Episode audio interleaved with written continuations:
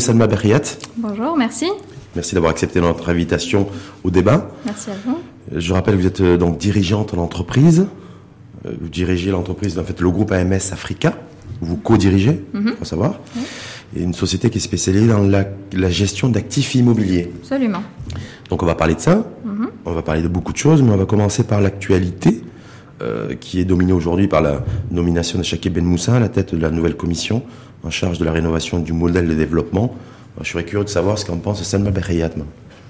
Bah, écoutez, moi, je, à mon niveau, je pense qu'effectivement, euh, c'est, c'est, important aujourd'hui de se dire qu'on va repenser, euh, repenser euh, le modèle pour favoriser un développement plus inclusif, plus, plus pérenne dans le temps.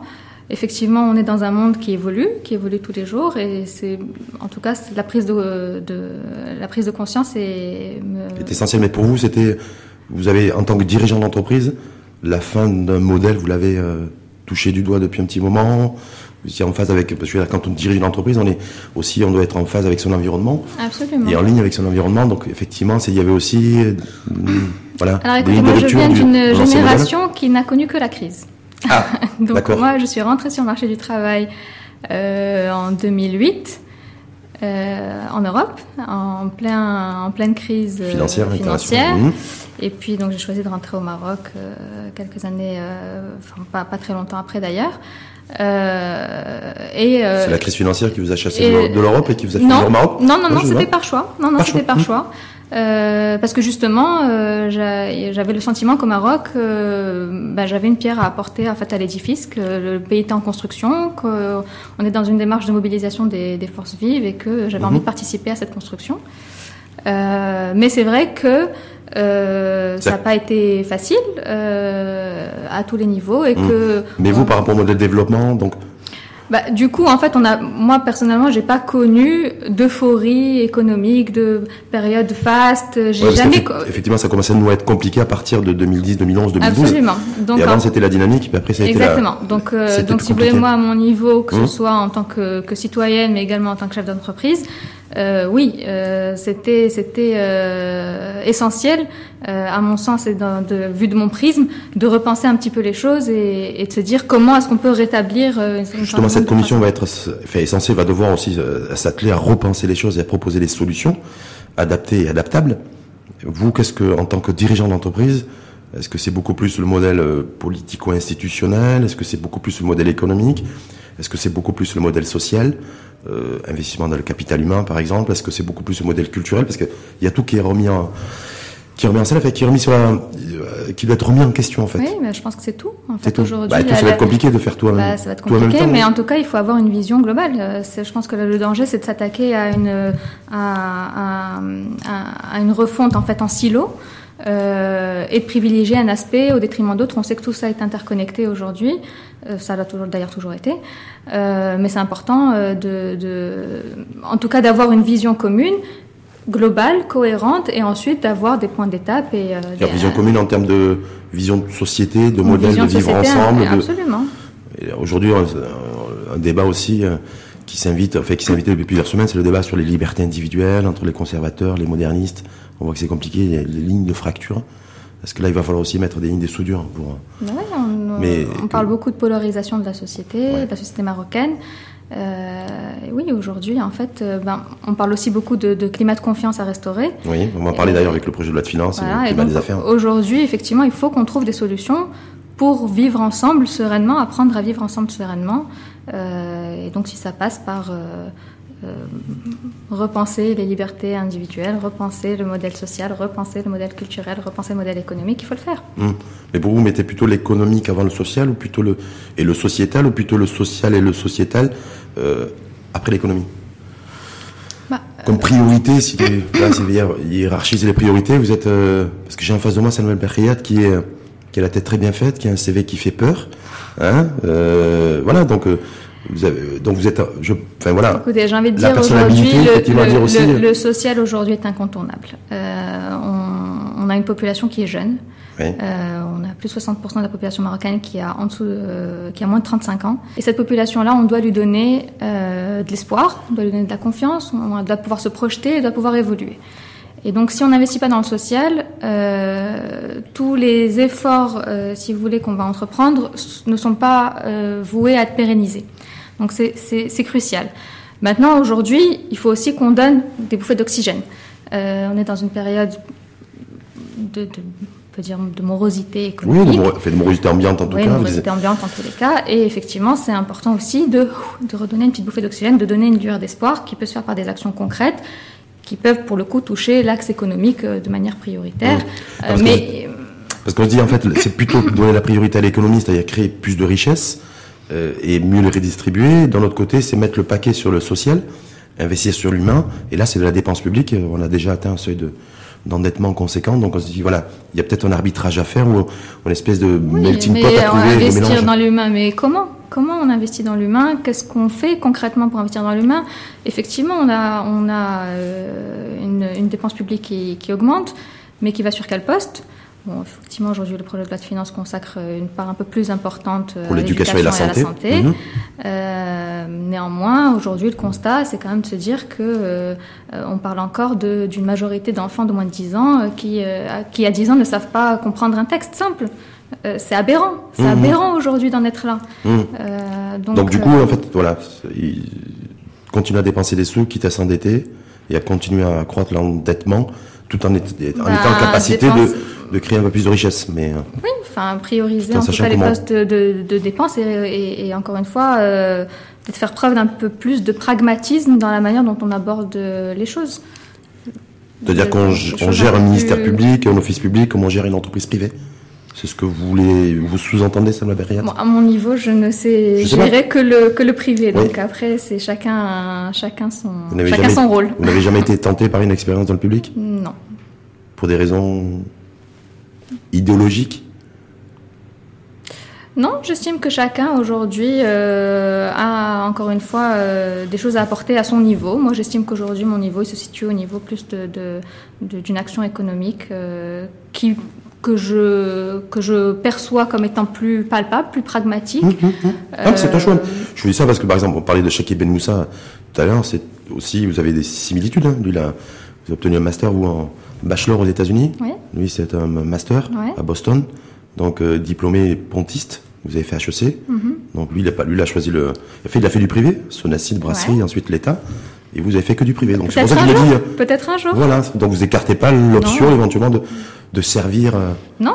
De servir une administration, en tout cas de servir son pays? Euh, Servir son pays, j'estime qu'aujourd'hui, c'est la raison pour laquelle je suis rentrée au Maroc et que je le fais tous les jours à mon niveau.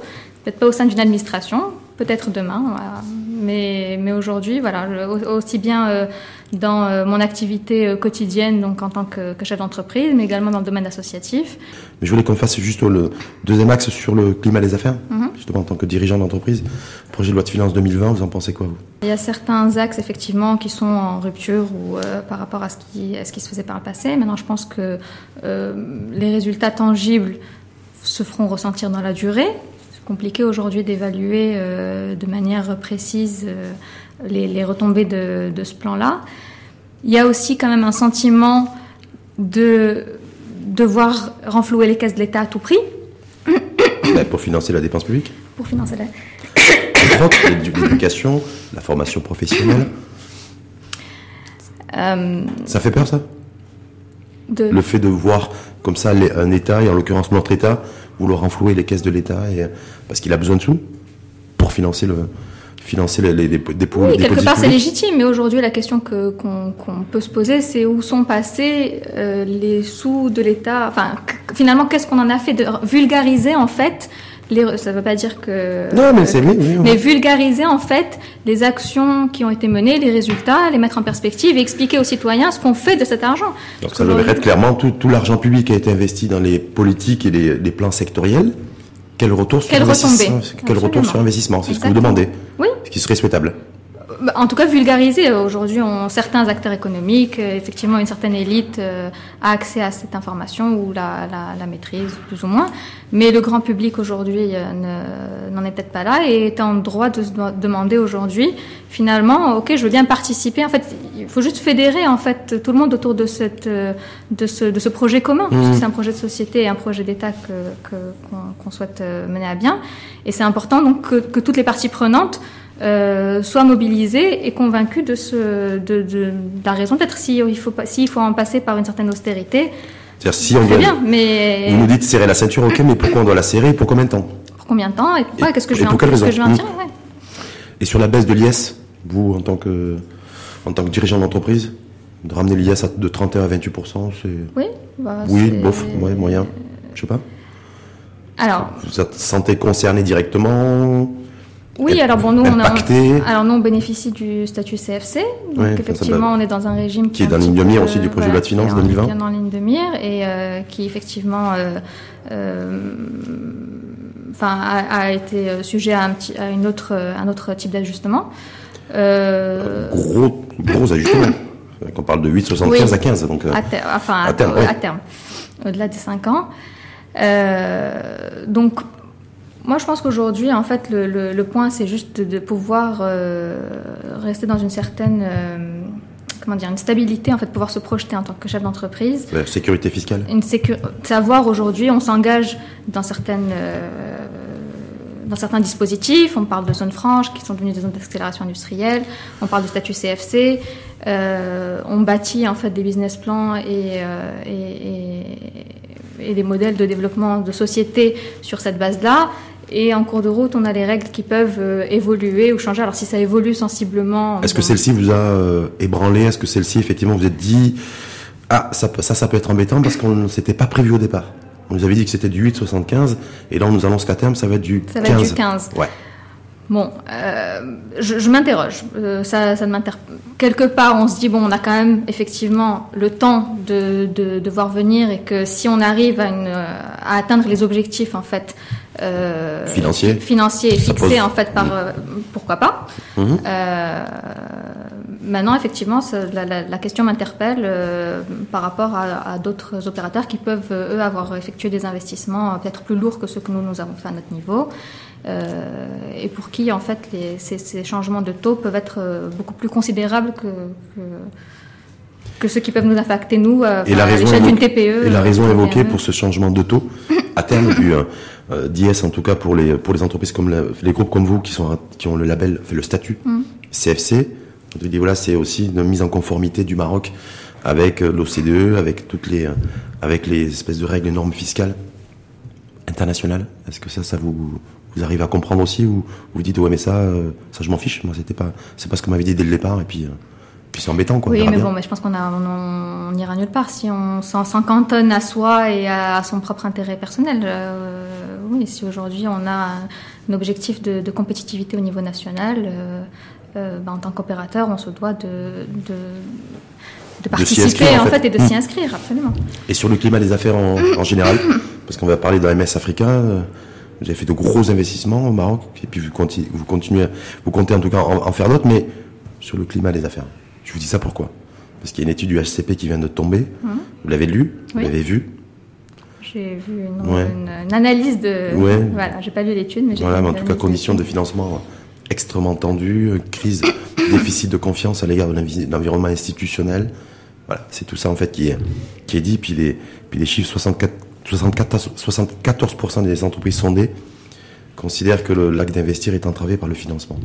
Oui, et ensuite, quand on détaille, en fait, euh, il est dit que euh, les taux proposés euh, sont, trop sont, élevés, sont, trop élevés, etc. Pour 40% des sondés. Pas l'accès au financement, il faut définir, en fait, pas l'accès au financement, mmh. mais la perception de, de l'accès au financement. Et puis, fondamentalement, je pense, en tout cas à notre niveau, ce qui, ce qui, euh, ce qui nous entrave véritablement, c'est plutôt les délais de paiement plus que, que, que, que l'accès à l'investissement. Intra-entreprise euh, Intra-entreprise, mmh. absolument. Vous êtes pénalisé aussi là-dessus? Énormément. Quand tu dis énormément, c'est. Euh, vous êtes payé vous aussi à 200 jours, 250 jours, 260 jours? Pas à 250 jours, mais euh, parce que notre trésorerie euh, ne nous le permettrait pas quoique bon, avec certains clients, mais bon, ça reste anecdotique. Euh, mais effectivement, être payé à, à 90 jours, à, à, à, des fois à 120 jours, est, est la norme. Mais à l'échelle d'une PME qui en plus est dans le service euh, et euh, dont euh, le, le, gros en fait de, des frais repose dans la masse salariale et les impôts, qui eux n'attendent pas ah non, 60 non. jours, ni 120 ni 90. C'est en fin de mois. voilà. euh, c'est compliqué. Mm. C'est compliqué. Et c'est d'autant plus compliqué qu'en fait, c'est une norme, en fait. C'est même pas. C'est une normalité. Bah, des fois, certains disent qu'en fait, la solution est dans le bon sens. Et la bonne foi de payer en temps et en heure. Oui, mais encore faut-il pouvoir. Mm. C'est toute une chaîne de valeurs qui va se mettre en, en place. Euh, à notre niveau, par exemple, nous, nous essayons de payer nos, nos, fournisseurs euh, en temps et en heure, mais si notre trésorerie... Enfin, ne le permet pas, ouais, c'est compliqué en fait. C'est compliqué. Mmh. mais vous, ça vous a pas empêché, au niveau d'AMS africain, d'investir des dizaines de millions de dollars au Maroc? Non, alors c'est pas nous qui avons investi des dizaines de millions de ah, dollars. D'accord. Moi j'ai vu AMS Africa, 100 millions de dollars investis à Casablanca. Euh, non, non, non, non, Alors nous, on est prestataire de services. Euh, donc euh, nous avons investi dans, dans l'humain en fait. C'est-à-dire l'humain bah, on, a installé, on a installé une société au Maroc de droit marocain mhm. qui, qui opère donc avec des, des, des ressources marocaines qualifiées des ressources humaines. Des ressources humaines, absolument. Euh, et donc, euh, on a un investissement qui reste relativement euh, modéré par rapport à, d'autres opérateurs économiques qui, eux, investissent sur des choses plus tangibles. Donc, nous n'avons pas velléité à investir dans des actifs. Parce que je rappelle qu'AMS Africa, donc en fait, vous, grosso modo, tout ce qui est gestion d'actifs immobiliers, c'est votre cœur de métier. Absolument. Donc nous, on est mandaté... Y les, actifs en difficulté, les actifs qu'on pourrit un peu. En, hein, dit ça? En distress, en détresse. En, détresse, voilà. voilà. SOS. SOS voilà.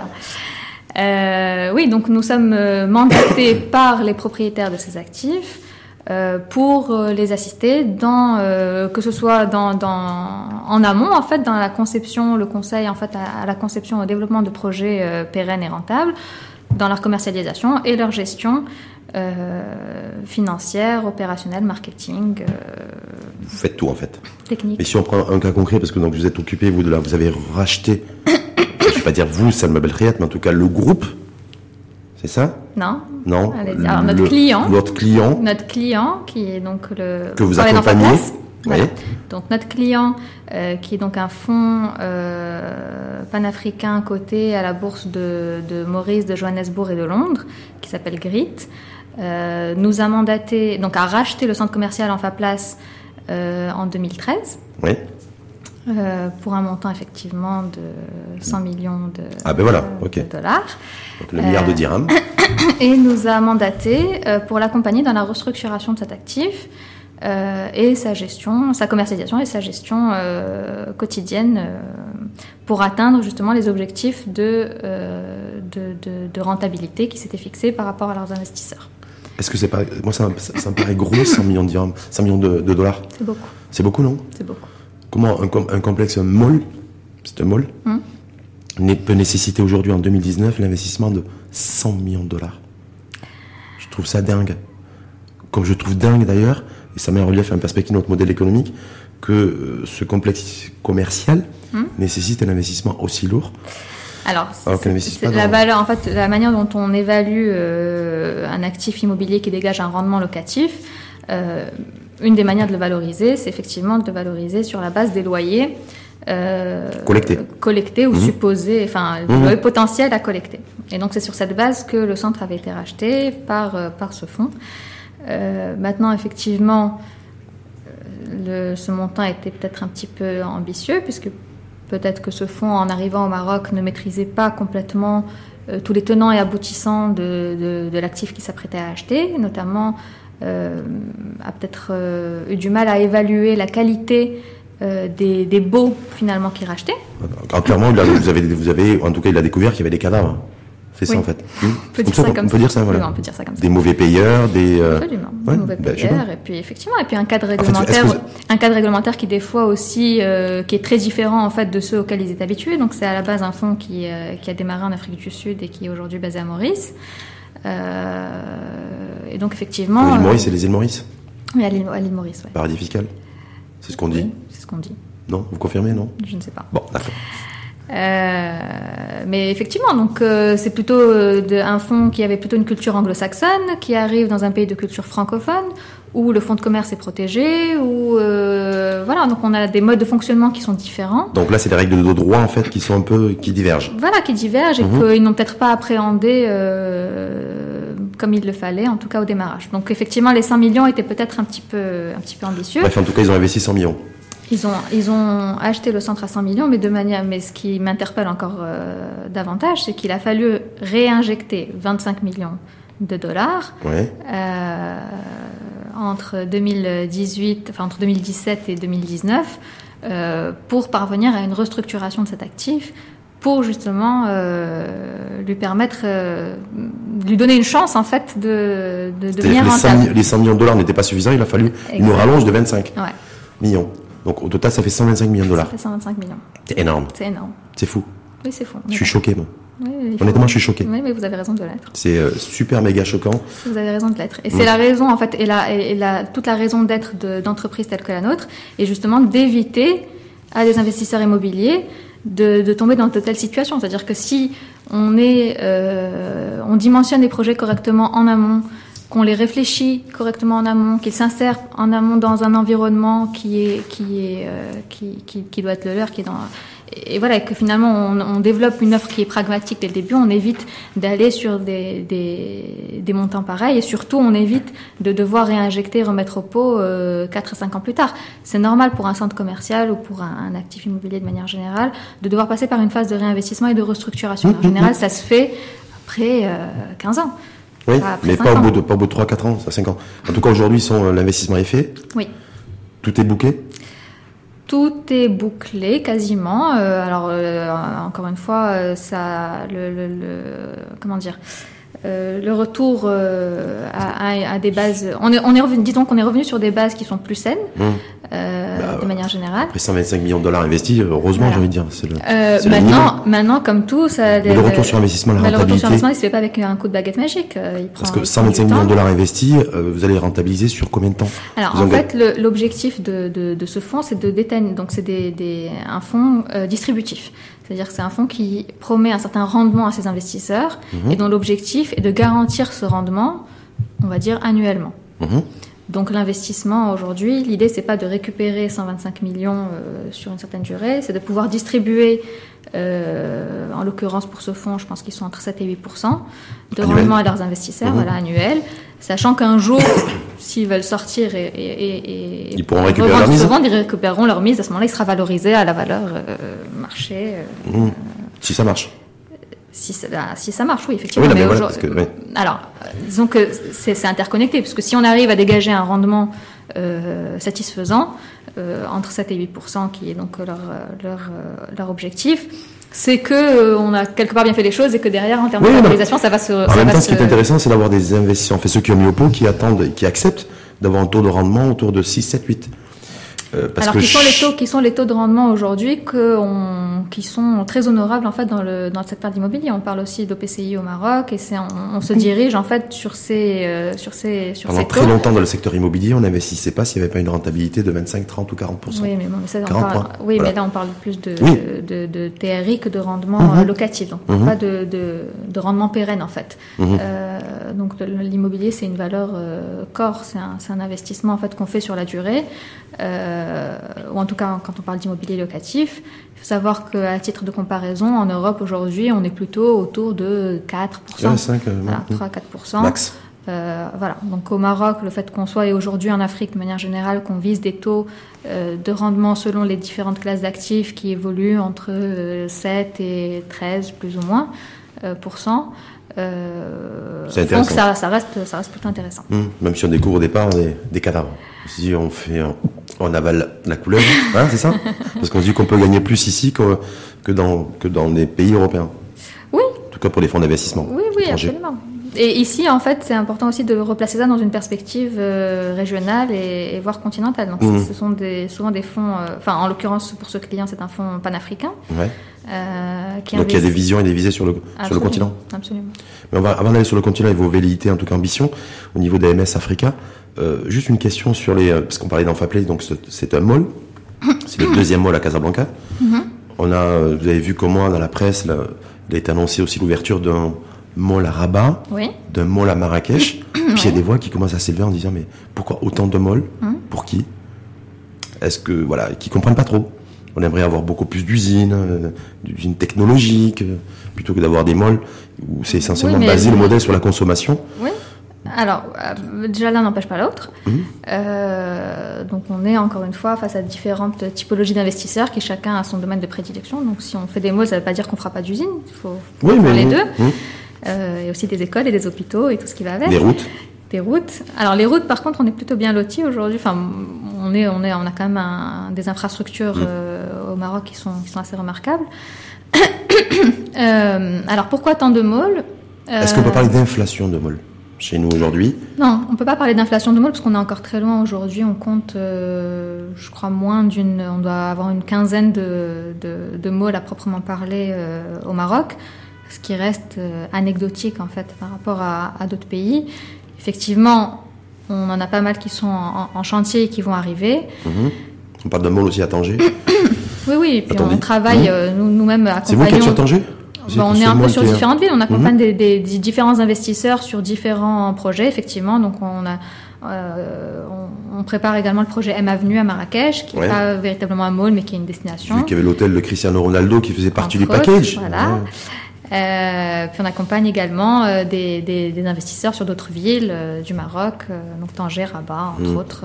Mais les malls, les malls, comment vous, exp- Alors, comment vous des expliquez malls, moi, déjà, j'aimerais. Ce que je veux dire aujourd'hui, c'est que le, le modèle, de manière générale et au niveau même international, euh, un peu comme notre modèle de développement, est en train d'être repensé.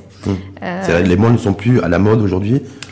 en fait, aujourd'hui, on parle, internationale. on parle de, de destination. Euh, au sens large. Alors, mall, ça fait référence à un acte de shopping.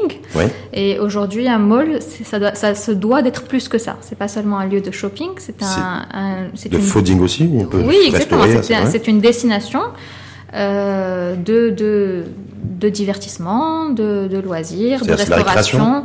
C'est un peu la récréation, c'est un peu une bouffée d'oxygène. En tout cas c'est un lieu de vie, euh, c'est un lieu de socialisation. Euh, et en ce sens, euh, je, et, enfin, je, je pense qu'aujourd'hui au Maroc, ça a encore tout son sens de créer de tels, de tels euh, espaces euh, pour la population marocaine. Maintenant, effectivement, ces différents modèles se doivent d'être adaptés à ce qu'on appelle leur zone de chalandise, à l'environnement dans lequel ils vont s'implanter. Et on ne construit pas un mall à Casa comme on construit un mall à Rabat, comme on construit un mall à Tanger. C'est quoi la différence? Et on construit même pas un mall à Casa euh, sur la corniche comme on construit un mall à Asma. centre-ville Hum. Nous aujourd'hui, on accompagne un, un- un investisseur notamment sur euh, dans un quartier euh, populaire de, de Casablanca qui souhaite y développer un projet, donc de, un projet mixte. Euh, puisqu'aujourd'hui la tendance est également au projet mixte, donc ça, ça- ça veut dire des projets euh, immobiliers où on insère une composante qui peut être résidentielle, peut-être de bureaux, euh, Mmh, de l'hôtellerie, et adossée à une composante commerciale. Euh, et donc, on, voilà, on accompagne un, un investisseur sur, euh, sur la zone Ulfa Rahma. Et, et là, on est sur un modèle qui est assez, euh, assez différent de. euh, que vous imaginez bien qu'on n'est pas en train de faire un Morocco Mall. euh, Bis. Ouais, non, mais, mais c'est intéressant parce que donc, du coup aussi, même, même au niveau de l'immobilier, l'immobilier commercial et retail, il y a aussi la, l'obligation de réinventer des modèles. Absolument. Non, mais c'est pour ça que c'est intéressant de, de voir Parce ça. que mais- l'immobilier, mais- en fait, c'est un, un, c'est un support à la vie. C'est- là où s'exprime la vie. Non, je vous dis ça parce qu'en même temps, on est dans le secteur de l'immobilier qui est en, qui a, qui a du mal à repartir chez nous. On a des promoteurs qui sont complètement, euh, enfin certains en tout cas, qui sont complètement perdus, qui ont du mal à réinventer peut-être un modèle, qui ont du mal à voir, à retrouver la lumière. Donc, euh, ça peut être aussi une Bah, porte de sortie, fois, en tout cas faut, bah oui, mais il faut écouter quels sont les, les, les- les besoins aujourd'hui des gens, euh, que- que- quels sont, où, où sont les gisements, où sont les besoins. Aujourd'hui, de continuer à construire comme on le faisait il y a, il y a quelques années, ça peut plus, ça peut plus fonctionner. Euh, déjà, ne- bon, pour parler que du résidentiel, qui n'est pas euh, forcément le, le segment sur lequel euh, nous à MS Africa on se concentre principalement, mais on le voit dans, dans l'évolution en fait des, des, des, modes de vie. Euh, à l'époque de nos, gros, de nos grands-parents, on vivait encore euh, plusieurs familles dans une même maison. maison. Euh, et puis, plus progressivement, on est allé vers la famille nucléaire. Mmh. Et un puis, éclatement qui s'est fait sur 20 un ans. éclatement. En fait. Et puis mmh. aujourd'hui, on a des jeunes qui vivent seuls, ce qui, je me, quand j'étais petite, était de la science-fiction. Euh, bah oui, mais, oui, oui, non, mais complètement. et donc et donc forcément avec ces évolutions doivent arriver différentes typologies de de de, de biens euh, et encore une fois, on a encore des, des dans des régions euh, du Maroc des, un poids culturel, enfin un poids, des, un ancrage en tout cas culturel très marqué, très prononcé, et qui influe directement sur la manière dont on vit, la manière dont on consomme, la manière dont on se promène, la manière dont on interagit avec les autres. Et donc l'immobilier se doit de, de, de refléter en fait tous ces, ces particularités. C'est vrai qu'on est dans une situation aujourd'hui, fin 2019, où pour le secteur immobilier, c'est très très compliqué et, et, très compliqué de se réinventer, y compris au sein des grands groupes euh, oui. du pays. Donc c'est compliqué de se réinventer, mais euh, mais enfin c'est compliqué. Euh, non, c'est pas très compliqué. Euh, il faut se retrousser les manches. Ça nécessite forcément un peu. Il faut se creuser un petit peu la tête. Mmh. Euh, ça nécessite du courage, parce mmh. que beaucoup de pédagogie, parce qu'il faut réussir à embarquer les gens avec soi dans, dans, dans cette vision. Mais c'est pas très très compliqué. Et puis finalement aujourd'hui au Maroc, on est quand même, un, on a on a la chance d'être sur un terrain d'expérimentation assez assez exceptionnel puisque voilà, j'étais euh, la semaine dernière euh, au MAPIC, qui est donc la, la grande messe du, du, du, du, commerce, en tout du cas, retail. voilà, du Mhm. retail. Euh, et, et le thème, en fait, c'était repenser les lieux de vie, repenser les centres-villes, euh, repenser le, le modèle. Mmh. Et puis finalement, aujourd'hui, en échangeant avec différents acteurs euh, européens, ben, ce qu'on voit, c'est qu'au Maroc, on est des fois un peu plus avancé dans cette réflexion que eux ne peuvent l'être. Parce que finalement, nous, on a eu euh, très rapidement à, à, Bah, à eux, réfléchir, à, en à 50 développer ces modèles. 20 ans. Oui, et puis nous, on a, on, a, on a eu tout de suite à réfléchir à des modèles avec des contraintes, avec des limitations, avec une classe moyenne qui reste, euh, qui reste limitée, avec un pouvoir d'achat qui reste limité, avec une grosse hétérogénéité de la population et la nécessité pour ce type de modèle de parler à une masse. Et Donc, du coup, le euh, développement de l'instinct de survie lorsqu'on est dans le business. Exactement. Voilà. Juste une petite dernière question. Vous avez parlé de Marrakech, M Avenue. Mhm. Donc j'ai découvert qu'il y avait, que dans le package, il y avait euh, l'hôtel de Cristiano Ronaldo. Ouais. Voilà. Non? Bah, oui, alors voilà. c'est un hôtel. C'est euh, un hôtel aussi brandé. avec un modèle particulier. Alors c'est un hôtel comprendre. brandé, euh, donc il va être opéré par la chaîne Pestana euh, avec la marque CR7, donc qui est, Qui est la marque effectivement la du- marque du Cristiano Ronaldo. Cristiano Ronaldo. Ronaldo. Voilà, mais donc c'est un c'est un c'est- un hôtel qui, enfin c'est comme tous les hôtels, c'est-à-dire qu'aujourd'hui l'hôtel Four Seasons, l'hôtel Sofitel, etc. sont opérés par des chaînes euh, qui sont la chaîne Accor, la chaîne Sofitel, et là c'est la chaîne Pestana. Et donc, c'est une marque. Et là, donc vous, vous allez gérer l'actif immobilier de M Avenue, y compris la, la Alors gestion au de l'hôtel. sens large, donc nous Oui. en fait on a accompagné le- le- l'investisseur depuis 2014 déjà sur le master plan et sur la, la programmation au sens large et, et du projet. Euh, donc il faut savoir que c'est un projet euh, mixte qui est très riche puisqu'il comprend des appartements euh, brandés, donc des appartements de luxe brandés Four Seasons, des appartements de luxe non brandés, l'hôtel, mais également une clinique, un centre culturel, enfin un musée, un espace culturel. Une ville, quoi. C'est une petite ville, un business center. C'est ça en fait aujourd'hui le nouveau modèle C'est de pouvoir créer des espaces commerciaux, on fait du business, on fait du fric, mais en même temps on a du résidentiel, on a du musée, donc une ouverture sur la culture, on a du... Alors où on fait du que- où on fait du fric, on va dire que c'est pas l'intention Bah, première, mais en tout cas où on apporte la vie. Où on apporte la vie. Aujourd'hui, euh, ce qu'on alors au Maroc, on est encore un peu plus avancé que, que dans d'autres pays africains, mais on a vu également que des, des politiques euh, d'aménagement, des plans d'aménagement urbain, euh, et là je parle plus de l'Afrique encore que du Maroc, euh, mais sont pas toujours euh, forcément très très très cohérents. Et donc c'est important quand on développe ce type de, de projet euh, de pouvoir finalement se créer un, un environnement immédiat, et ce qu'on appelle une zone de chalandise immédiate, euh, cohérente de manière à ce que, euh, voilà, quand on est usager de, de, de bureau, on, évo- on, évo- on puisse évoluer, on puisse se domicilier, domicilier son entité dans, au sein d'une Donc, adresse. dit, le côté pratique en fait. Voilà, c'est une Pratique et praticité et, encore voilà, lieu de, de, de socialisation, de, c'est un, de- voilà, des, espaces en fait où on fédère différentes, euh, différents types d'usagers. Euh, encore une fois, pour y apporter de la vie. Donc, Mmh. je- l'objectif c'est celui-là, et, derrière, effectivement, ça bénéficie euh, économiquement à, Bah, à tous le- les opérateurs et toutes les Bah, y On n'est pas là pour faire de la y a- clairement. Voilà, et pour faire du fric aussi, il n'y a pas de mal aussi à avoir une Non, non, n'y a pas de mal. vision en fait très, Oui, oui. très francophone avec l'argent, on a un peu de mal, on, on a toujours cette gêne, que des cultures anglo- les anglo-saxons ont moins de mal. Non, on parce fait du- que, non, on parce est là que, pour faire du fric, pour gagner de l'argent, on a investi, Alors, donc... euh, oui et non. Euh, la, la, la nuance ici n'est pas liée en fait au rapport à l'argent, mais liée euh, au fait que quand on gère une destination euh, immobilière, enfin quand on gère un projet immobilier, même quand on le commercialise, euh, il y a souvent des arbitrages à faire entre l'appât du gain rapide, on va dire, et la vision pérenne à long terme. Et ce qui est important, c'est de pouvoir pérenniser les actifs. C'est pas juste de faire de l'argent de là maintenant tout de Vous avez dit pérenniser les actifs, donc s'inscrire dans la durée.